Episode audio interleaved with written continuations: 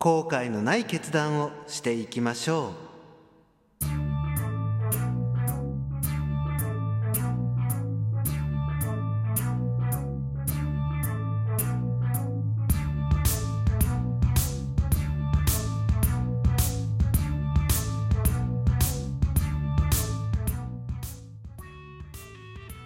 はいビュートです。どうぞよろしくお願いいたします、えー今回ねお話ししようと思う内容なんですけども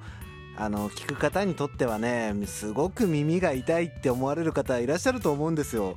だけどもですねやはりビュートマインドセミナー、えーまあ綺麗事だけでは終わらせません。もう現実見せていきましょうということでですね今回お話ししようと思っているのが後悔のない決断っていうお話をしていこうと思います。まあこれどういうことかというと決断を自分自身でちゃんとしていきましょうっていうお話なんですよ。ねまあそんなこと言われなくても分かってるよって思われる方いらっしゃるとは思うんですけども本当にそうですかっていう疑問を僕は投げかけたいと思います。これね案外自分でちゃんと決断してるよって言われる方もいらっしゃるとは思うんですけども実際のところちゃんとできてる人ってどれだけいるかっていう話になってくるんですよ。かくいう僕もねこの決断っていうものを結構迷った挙句自分がね思ってた方向と違う方向に進んでしまったっていうことが結構あるんですよ。その結果まあ僕はねその人との関わりっていうものを結構ないがしろにしてしまったりとか、ね、そういうところからまあ孤独になったりとかまあはたまたあと仕事でのね一つのミスが原因で、まあ、その決決断しなかったことにねおいてのミスで僕自身のねその信用っていうものを失ったとかっていう経験ももちろんあるのででこの後悔をしないっていう部分がすごく今回大切なんですよ。でまあ今回ねそういうお話をしていこうと思ってるんですけどもまず決断これすごく大切なんですよ自分でちゃんと決断するって。ねまあそれこそね 言われなくても分かってるよって方いらっしゃると思うんですけどまあ話は最後まで聞いてください。で決断をしていくということっていうの結構怖くないですか皆さん？僕は怖いんですよ正直。ねその決断をするにあたってやっぱり自分の知識が必要だったり自分の経験が必要だったりっていうところって絶対出てくるんですよ。それねあの人間関係においても仕事においても全部そう。あの決断をする時って僕は大体いつも怖いんですよね。そのラジオトークをやり始めるっていうこのきっかけを作った時の決断も正直なところ最初怖かったです。あのー自分の配信をねちゃんと聞いてくれる人がいるのかどうかとか。あとはねそれこそ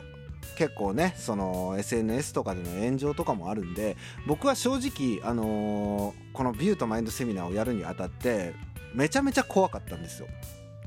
だけども実際問題いろいろ動いてみていろんな人と接してみてそこでね今僕がまあこういうトーカーとしてねまだ存在しているっていう事態があってで僕自身は今こうやってトーカーとしてねやれてることをすごく嬉しいなと思うんですよ。だからこれ結局僕は今トーカーになったことを後悔は全然していないしでここでね知り合った人たちっていうのもやっぱり自分にとってはね大切な仲間だとは思ってるし。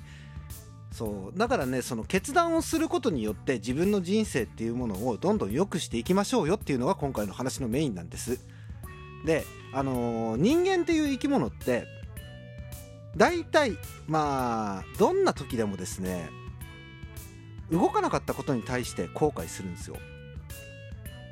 そうこれはね僕がすごく実体験に基づいている話なんですけども僕自身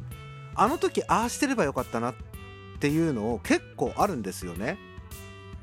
うん、それこそその、まあ、結婚とかそういうのもありましたしでその時の、えーまあ、僕がねプロポーズしてから婚約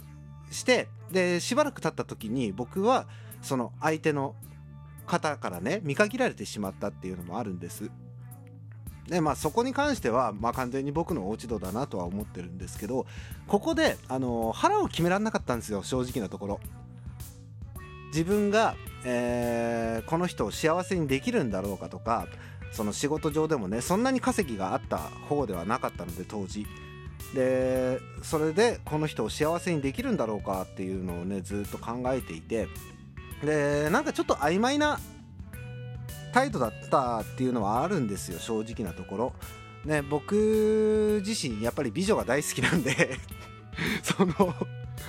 まあいろんなね、まあ、若かったしそのねいろんな方とね知り合ってもっと楽しめる人出てくんじゃないかなとかっていう希望をね持ってねもう決断しなかったんですでその結果何が起きたかというとまあその僕のねあの曖昧な態度に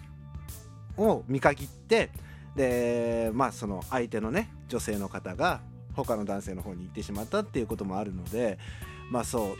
あれはまあ今になってしまえばそんなには後悔しなかったんです。後悔はしていないんですけどあのー、昔その直後ぐらいはねすごく後悔しました。僕自身もっとなんかちゃんと近くにいられたんじゃないかなとかっていうのもあったしで仕事においてもやっぱりこういうことって結構あってあの時ああしてればもっと数字上がったのになとかねなんであそこまで踏み込んで考えられなかったんだろうっていうのは結構ねあるんですよ。うん、まあ配信に関してはですね僕はあんまりそのねこう言ったらなんですけどラジオトークにあんまりベクトルを置いてないんで、ね、ライブ配信とかでも結構言ってますけどだからまあこのラジオトークで配信することに関してはそんなにねうん後悔したことはないんですよね。まあ自分の話したい内容を話しているしそうでその上でちゃんと聞いてくれてる人たちがいて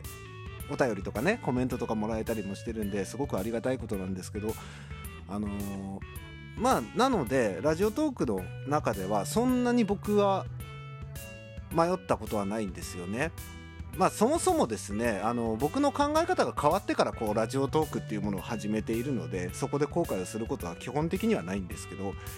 結構配信されてる方の中でもこう自分の配信のスタイルこれでいいんだろうかっていうことを結構思われてる方とかもいらっしゃってまあそれで今回ねこういうお話を取らせていただいたんですけどもその自分の決断っていうものってすごく大切なんですよ。ね、その自分の自分がこうしていきたいっていうその一つの軸がないとやっぱりねブレるんですよね。あってもブレるんですからなかったらよりブレるんですよ。で最終的に自分が何したらいいかわからないっていう自分の進みたい方向性がわからない目標がわからないってなってしまうんですね。なのでここの決断をするっていうのがすごく大切なんですよ。でこの決断をした上で周りの好意的なアドバイスは必ず聞き受ける、ね、このルール付けっていうのをしていくと自分の軸がねブレずに進んでいけるんですよね。だから僕なんかそうじゃないですか。言ってみたら。ねまあ何度も話してるとは思いますけど僕はあのラジオトーク始めてから3ヶ月間ずっと炎上してたんですよ。ね一つのこの収録につき3通のアンチコメントが届いたりとかねそういう感じだったんで僕は。ただそれでも何でやり続けられたのかっていうのはあくまでもその僕と接してくださってる皆さんとまあこう魅力的に変わってってもらって。でそういう人たちと僕も絡んでいきたい。でそういう人たちと楽しいことをしていきたい時間の共有をしていきたいって思ったからこそずっと続けてきたわけじゃないですか。なのでこの自分の中にぶれない軸っていうものを作った方が絶対的に楽なんですよね。だって軸があれば何言われたって知らないじゃないですか。自分の中にはこういう理屈があってこういう風に進んでいきたいんだ。ね。それが、えー、まあ、人を不愉快にさせるっていうねそういうことも考えられなくはないですけどじゃあそれはその時に考え直せばいいじゃないですか。誰かからこういうのは違うんじゃないって振られた時にそこで考えればいいことじゃないですか。まずは決断して自分の目標設定をする。そして目標設定をしたらもうとにかくそこに向かってまっすぐ進むっていうこれがすごく大切なことなんですよ。なのでこの自分自身でちゃんと決断をするっていうのがすごく大切なんですよね。でこの自分自身で決断をしないで答えを待っているうちっていうのは自分の中に変化って絶対起きないんですよ。自分をプラスの方に持ってくっていうことはできないんです。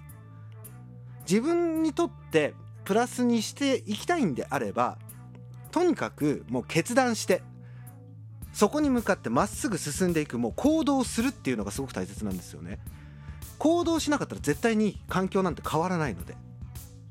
なので、えー、ちゃんとまずは自分の目標設定を決める。そしてそこに向かって自分はやるんだっていうその意思表示をしてまっすぐ進む。ただそれだけなんですよ。これをやってるうちに知らない間に周りの人間が変わってきたりとか。ねまあ、それこそ接してる人たちが変わったりとか、ね、そういうことも起きるのでぜひぜひね、あのー、まずは決断というものをやっていてほしいなと思っております。まあ、といった具合でですね、えー、今回、まあ、ちゃんと伝わったかどうかわかんないですけど久しぶりのね収録だったんで。であの、まあ、ちょいちょいこういう感じのね話をしていけたらいいなと思っております。ということで、えー、今回はここまでにしたいと思います。それではビュートでした。バイバイ。